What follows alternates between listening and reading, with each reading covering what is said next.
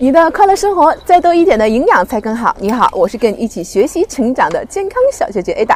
今天我们一起来了解健康的生活知识点是：喝什么水让我们会更健康？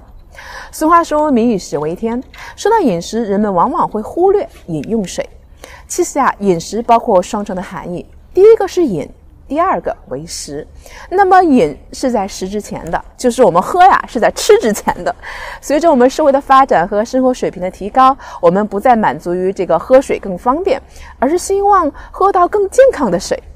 目前啊，市场上除了自来水之外，饮用的水牌真的是太多了，数不胜数。面对各种品牌和品牌增多的饮用水，可谓是眼花缭乱。那么，如果选择似乎成了问题，尤其对于这个选择困难症的朋友啊，那么今天呢，Ada 就跟大家一起来了解各种水的特点，轻轻松松的让我们健康饮用。首先呢，我们先说到这个纯净水。纯净水啊，是一般以这个自来水或深井水为水源，经过我们一个粗滤啊、超滤啊、杀菌、反渗透等这种特殊加工后灌制而成的优质净化水。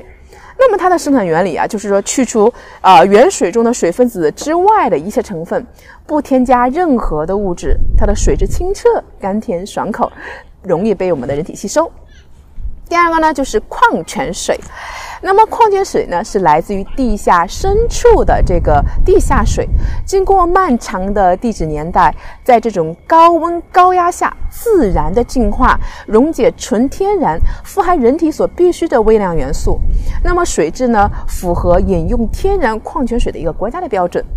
那么第三个呢，就是矿物质水。矿物质水呢是人工合成的，在饮用纯水中加入适量的人工合成的矿物质盐或者试剂，制成人工矿物质水。那么目前国家呢尚未制定关于这个矿物质饮品的标准，只有企业自定的这种企业标准。那么作为这种质量控制的标准，那么这种人工合成的矿物质盐添加剂尚未得到一些卫生部的批准，也没有列到这种食物添加剂啊。那么，而且人工合成矿物质饮用水的微量元素含量不是很稳定，还是受人为的因素影响比较大的。那么第四种呢，就是蒸馏水。那么蒸馏水呢，是采用高温蒸馏、冷却凝结的办法制成的，它可以得到一种较纯净的水，但是却不能去除水中挥发物质，是一种死水。那么比反渗透制水的成本比较高，那么蒸馏水制水的方法啊比较复杂，成本比较高，所以说不适于商业的应用，而且蒸馏水的纯度过高，并不太适合我们人体饮用，其实更用于医疗及电子的行业。那么经过蒸馏后啊，这个水中含氧量大大降低，所以我们叫它死水。